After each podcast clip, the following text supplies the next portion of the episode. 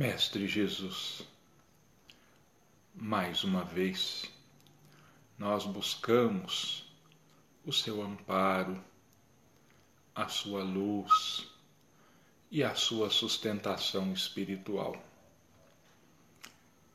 Envolva-nos, Mestre, a cada um em seu manto de paz, de harmonia, de saúde física espiritual, fortalecendo a nossa fé, para que possamos continuar o nosso trabalho, a nossa luta em busca de nós mesmos, da nossa melhora, do nosso crescimento moral e espiritual.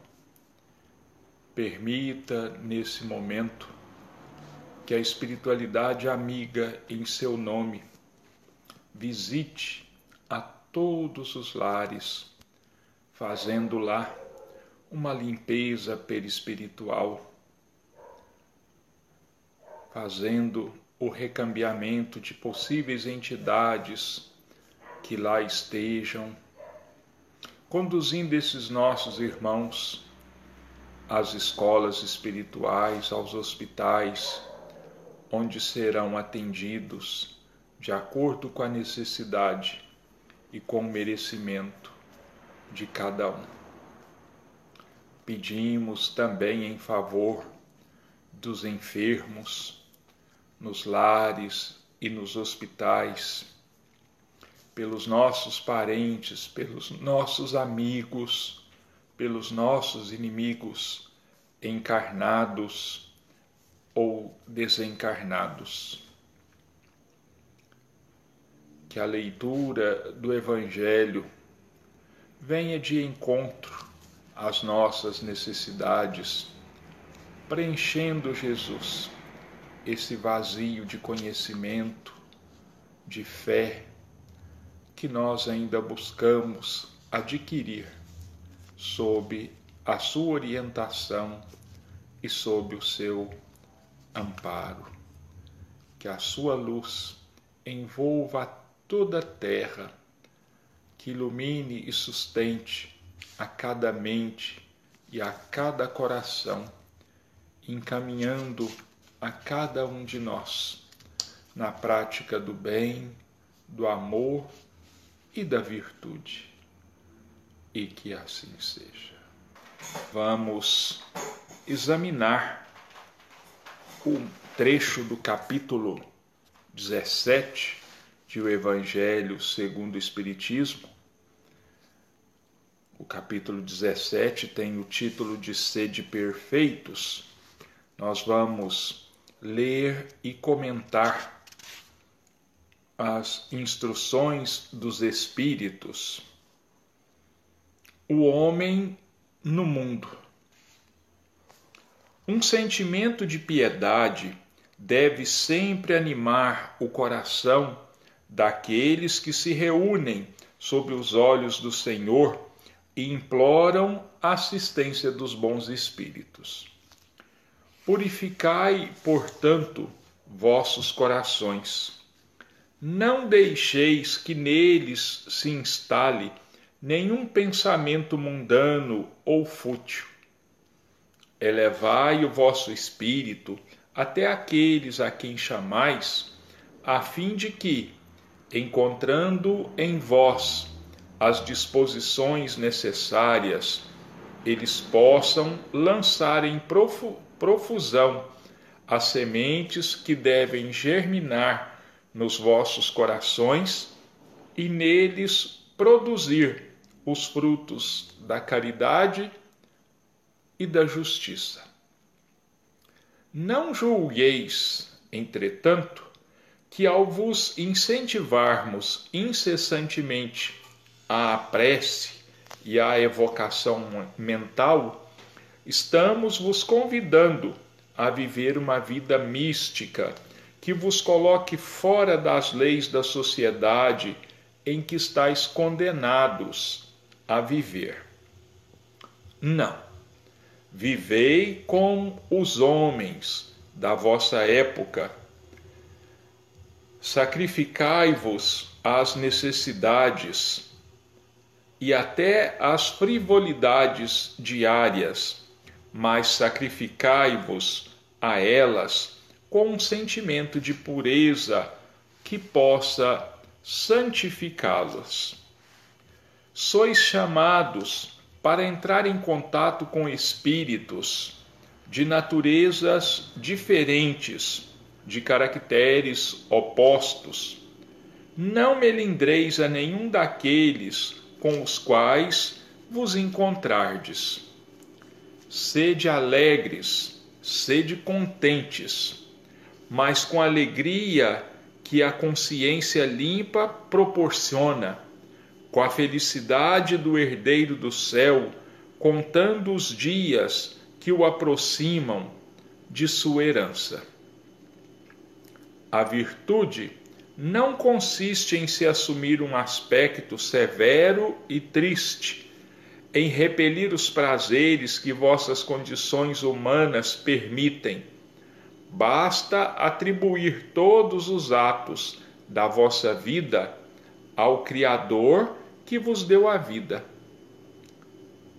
É suficiente quando se começa ou se acaba uma obra, elevar o pensamento até o Criador e pedir-lhe, no impulso da alma, a sua proteção para triunfar ou a sua bênção para a obra terminada. Que tudo aquilo que realizardes seja atribuído à fonte de todas as coisas que nada seja feito sem que a lembrança de Deus venha purificar e santificar os vossos atos. A perfeição está toda inteira, como disse o Cristo, na prática da caridade absoluta. Mas os deveres da caridade se estendem a todas as posições sociais, desde a mais humilde até a mais elevada. O homem que vivesse só não teria como praticar a caridade.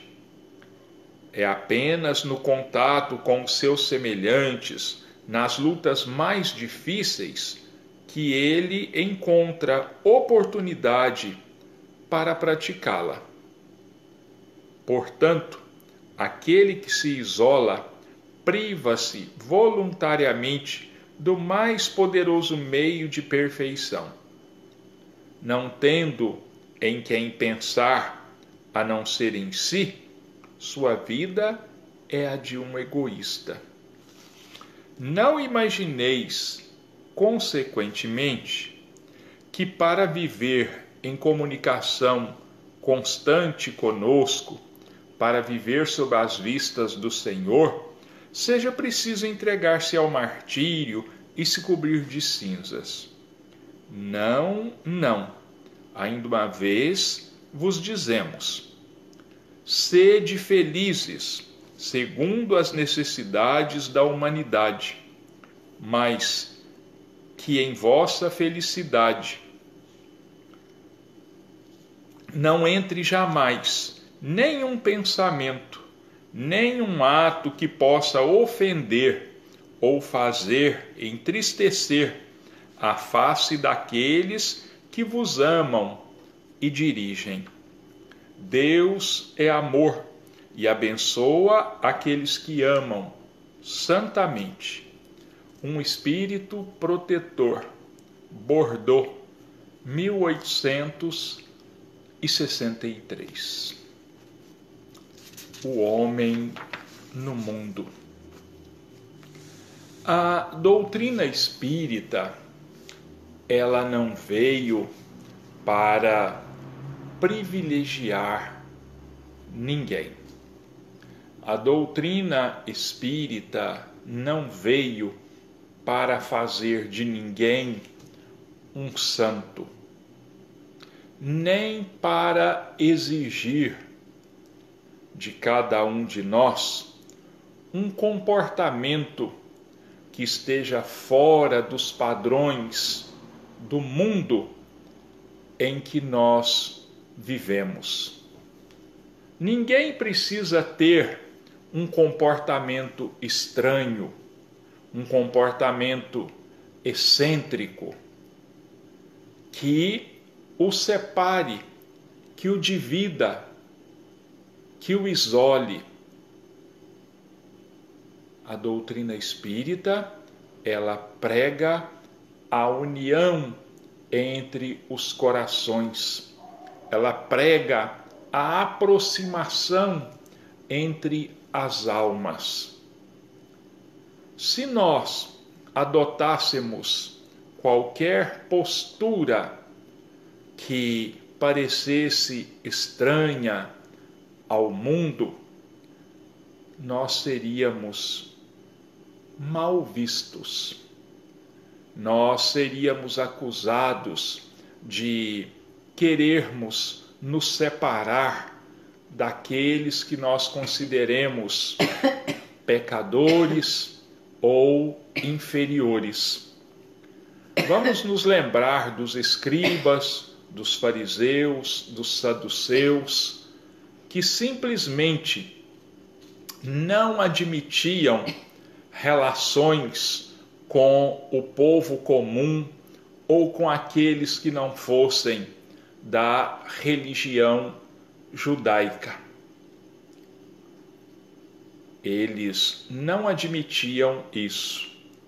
No entanto, no seu isolamento, no seu orgulho, nas suas ações, na sua vivência, eles nunca se mostraram superiores aos outros, porque realmente não eram superiores, porque usavam a sua superioridade, entre aspas, para humilhar, para segregar.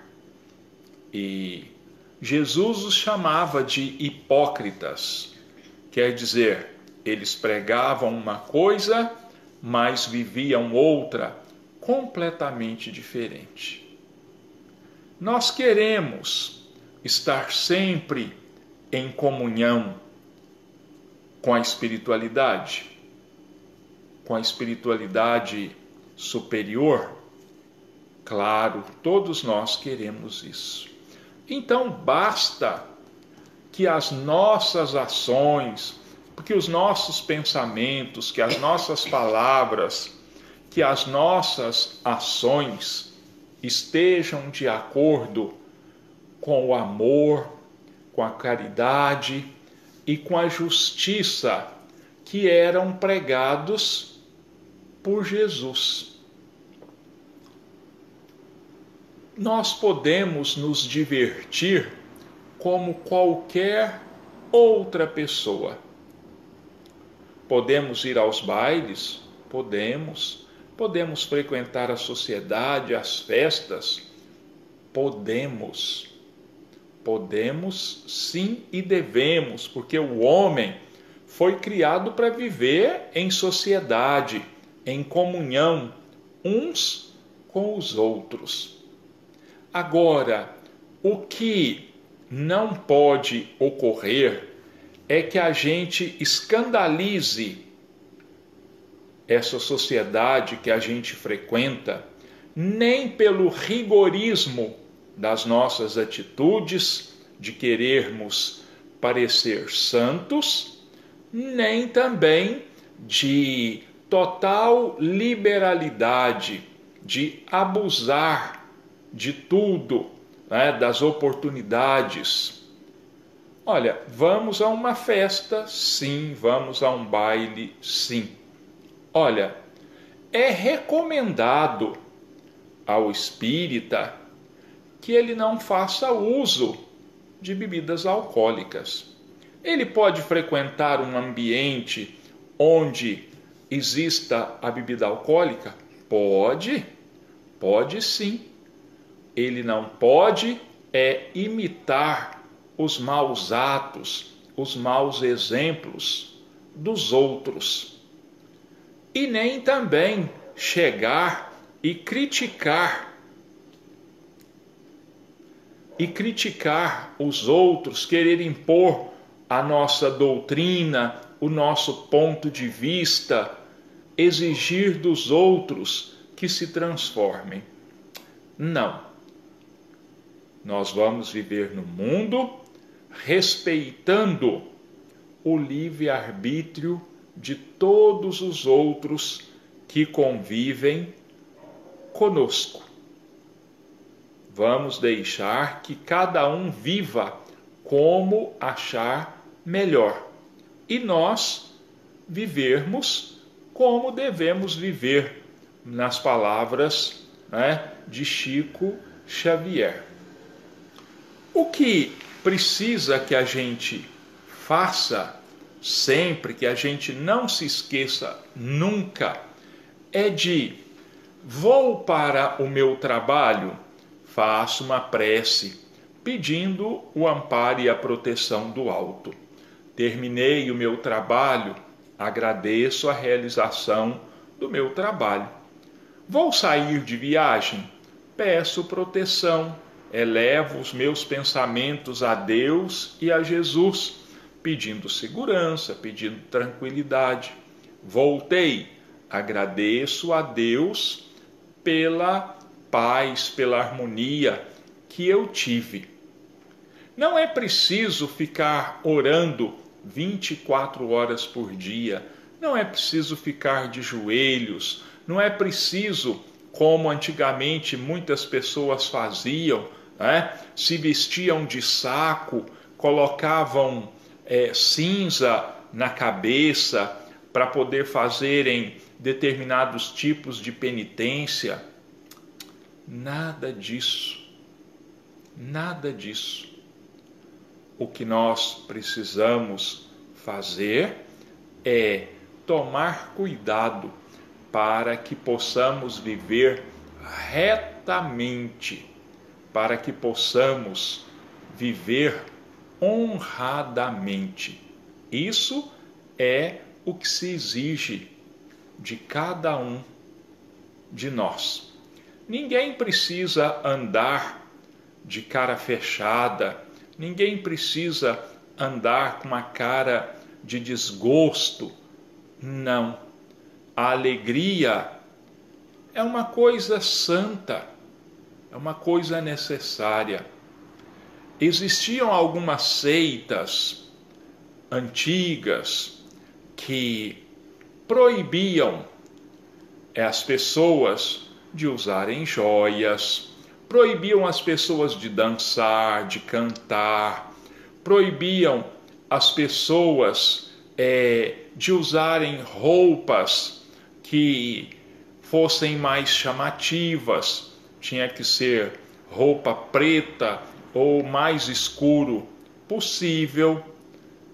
As mulheres tinham que andar de chapéu ou de touca, com as roupas, né, cobrindo os pés e cobrindo todo o braço, porque era considerado imoral mostrar os braços, mostrar os pés e assim por diante. Mas hoje isso não existe mais, porque não são sinais exteriores que vão mostrar a nossa fé, não são os sinais exteriores que vão mostrar a nossa moralidade, que vão mostrar os nossos sentimentos, aquilo que vai no nosso coração. Absolutamente. São os nossos atos, são as nossas palavras. Então, viver no mundo, o homem no mundo, ele precisa buscar é, viver de acordo com os ensinamentos do Cristo, com humildade, com caridade, perdoando, amando, mas sem demonstrar isso publicamente em todas as ocasiões, como se quisesse se fazer superior aos outros. E isso aí já denotaria né, orgulho. E orgulho e vaidade são dois vícios né, terríveis que o ser humano possa carregar consigo. Né? Então vamos é, falar um pouco agora do bem e do mal. Vamos lá. Conceitos espíritas de bem e de mal. Os conceitos de bem e de mal existentes nas obras espíritas são muito claros, são de abrangência universal e atemporal, além de não produzirem dúvidas ou interpretações equivocadas, pois estão destinados a todas as pessoas, independentemente do nível evolutivo em que se encontram quando nós vamos ler as obras espíritas, as obras da codificação, é, nós vamos perceber que lá os conceitos de bem e de mal são extremamente claros para nós. Não tem como nós dizermos que não entendemos o que seja bem, o que seja o mal. E por que isso? Porque esse conceito de bem e de mal adotado pelos espíritas, ele está de acordo com a moral cristã, com os ensinamentos de Jesus. E os ensinamentos de Jesus como bem disse o apóstolo Pedro numa ocasião, eles são palavras de vida eterna. Então, os ensinamentos do Cristo, eles têm o caráter universal. Eles servem para todos os lugares do universo. Em todos os lugares do universo se vive a moral do Cristo, porque a moral do Cristo é o resumo das leis divinas. E as leis divinas, elas têm vigência no universo inteiro. Não pode ser diferente. Outra coisa, os conceitos de bem e de mal do Espiritismo são atemporais eles valiam há 10 mil anos atrás, há 5 mil anos atrás, eles valem hoje, eles têm validade hoje, terão validade daqui a mil anos, daqui a 10 mil, para sempre.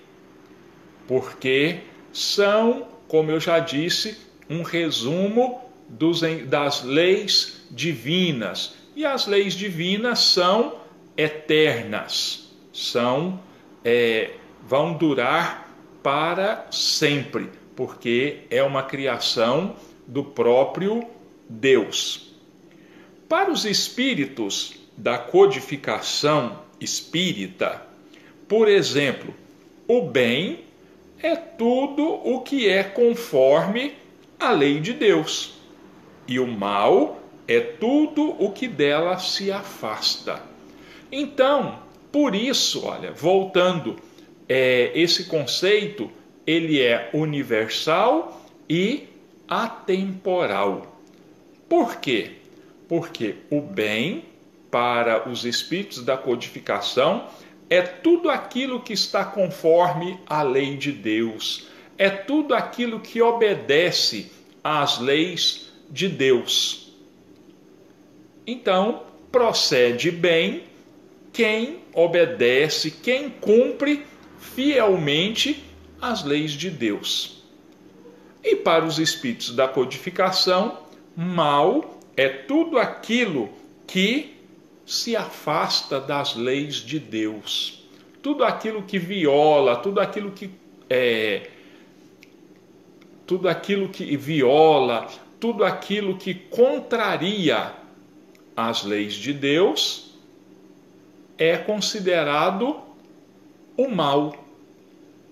E mais uma vez, eu vou me repetir: as leis são universais e atemporais.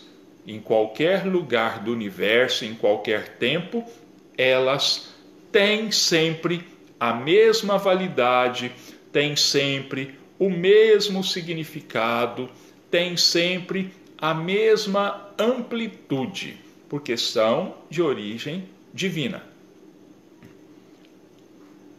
Mas há outros conceitos, como os que se seguem.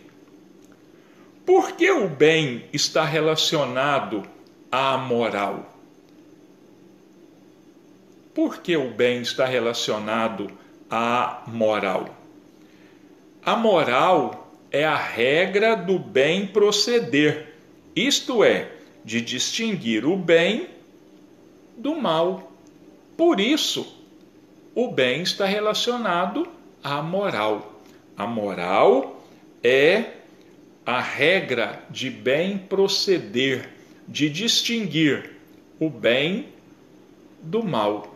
Então, a pessoa moralizada, ela sabe separar o que é bem, o que é mal, e é claro, vai viver de acordo com o bem, vai viver cumprindo todas as leis de Deus, porque se violar as leis já é o mal.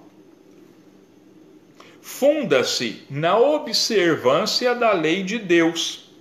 O homem procede bem quando faz tudo pelo bem de todos, porque então cumpre a lei de Deus. A lei de Deus não é amar a Deus sobre todas as coisas e ao próximo como a si mesmo? Não é fazer ao próximo tudo aquilo que você gostaria que o próximo te fizesse? Então, quem vive observando esses mandamentos, ele é uma pessoa de bem, ele é uma pessoa moralizada, porque conduz-se a si mesmo estritamente pelas leis divinas. A prática do bem se resume no amor. O amor resume a doutrina de Jesus toda inteira, porque é o sentimento por excelência. E os sentimentos são os instintos elevados à altura do progresso feito. Essa, esse trecho é, aqui, e o que eu ainda vou ler um pouco para frente, é, todos devem estar reconhecendo, é aquele trecho que é, está naquela mensagem denominada O Dever que foi colocada num dos capítulos do Evangelho segundo o Espiritismo. Em sua origem, o homem só tem instintos.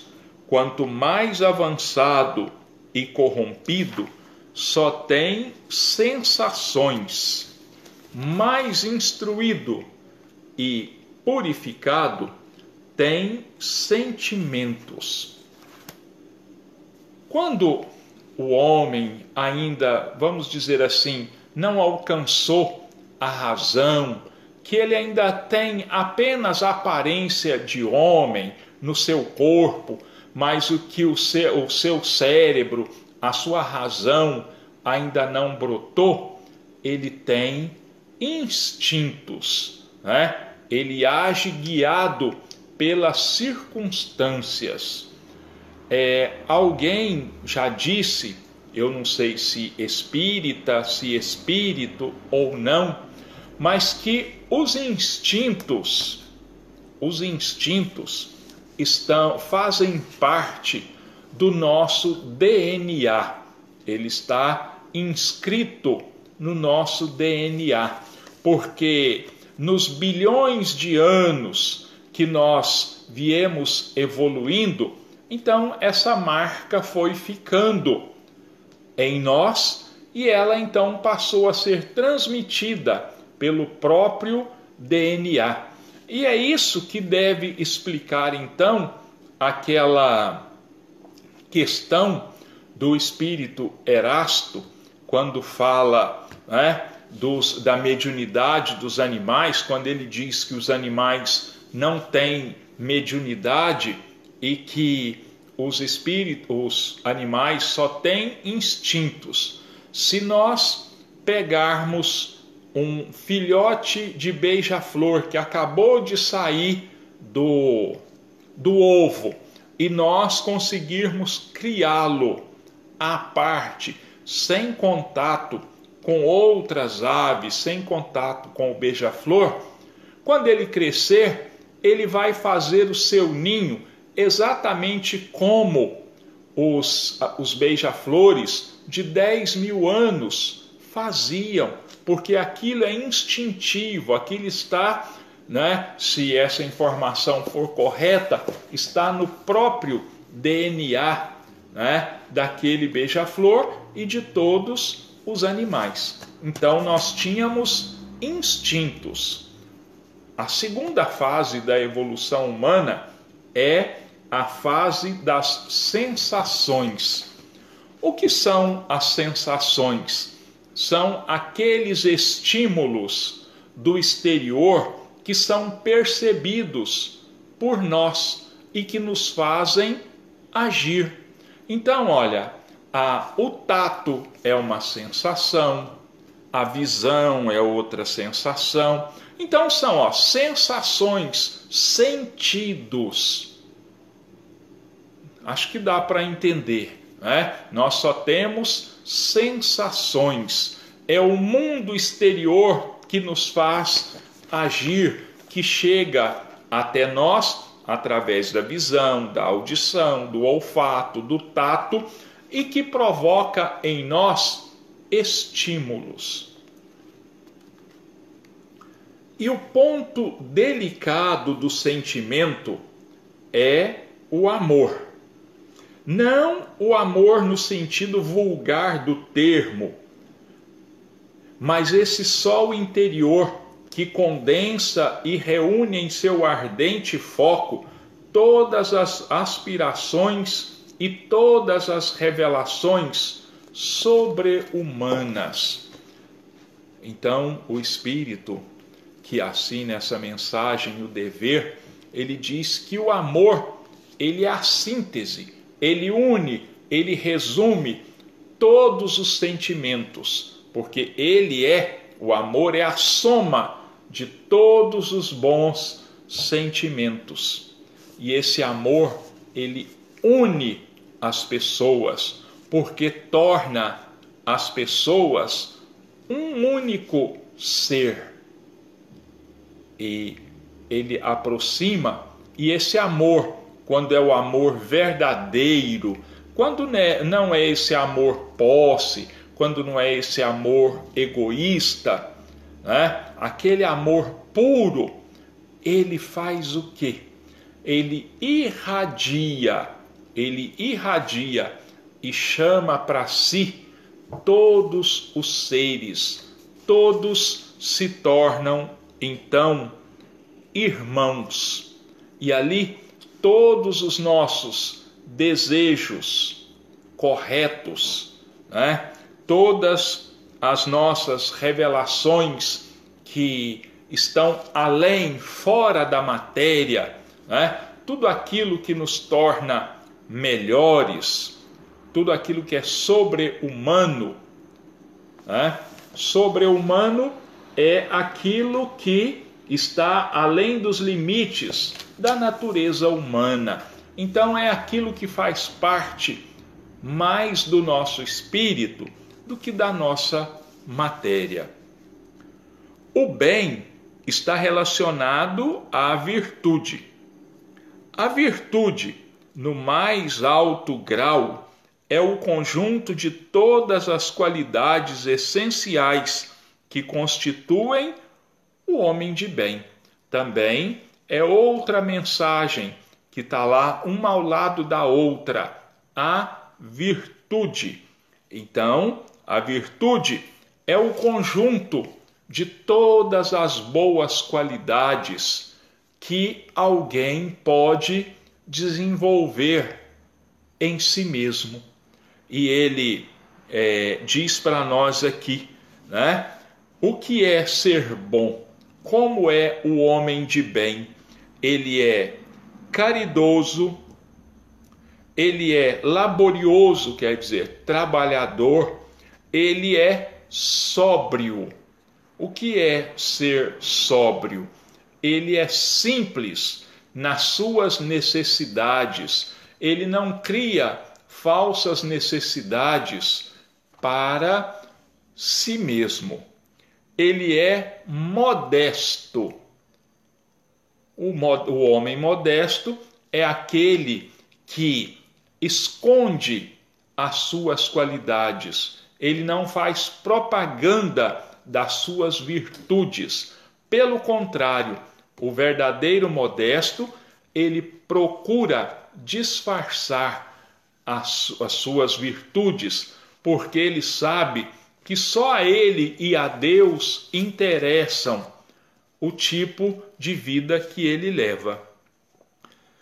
Então, olha, ser bom caridoso, laborioso, sóbrio, modesto, são qualidades do homem virtuoso. Essa é, mensagem, né, ela fala lá para nós, ela cita o espírito que assinou essa mensagem, ele ainda cita para nós, né?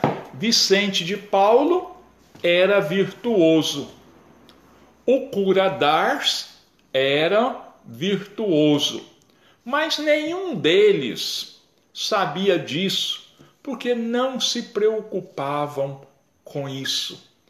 A única preocupação deles era viverem de acordo com o bem, quer dizer, de acordo com tudo aquilo que se origina das leis de Deus, que é o conceito de bem para os espíritos da codificação. Nós vamos então agora encerrar né, o nosso assunto de hoje, é, que eu estava, que eu tinha planejado, ele se esgotou e nós já estamos quase 10 minutos além do nosso prazo. Né? Então, nós vamos agradecer a Deus e a Jesus, vamos pedir a fluidificação das nossas águas, vamos pedir que seja colocado nela o remédio que venha de encontro às nossas necessidades, ao nosso merecimento.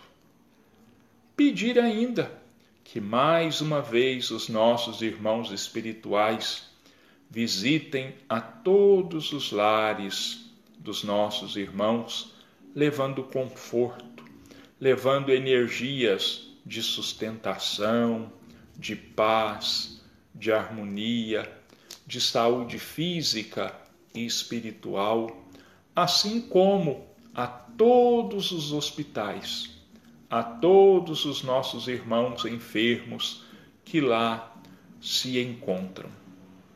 E assim, Jesus, agradecidos por mais uma oportunidade de juntos, em vários lugares, distantes uns dos outros, nós unimos os nossos pensamentos para te louvar, para te agradecer por todas as bênçãos que temos recebido, por termos refeitas as nossas energias físicas e espirituais, por termos renovado a nossa fé, a nossa esperança, a nossa resignação.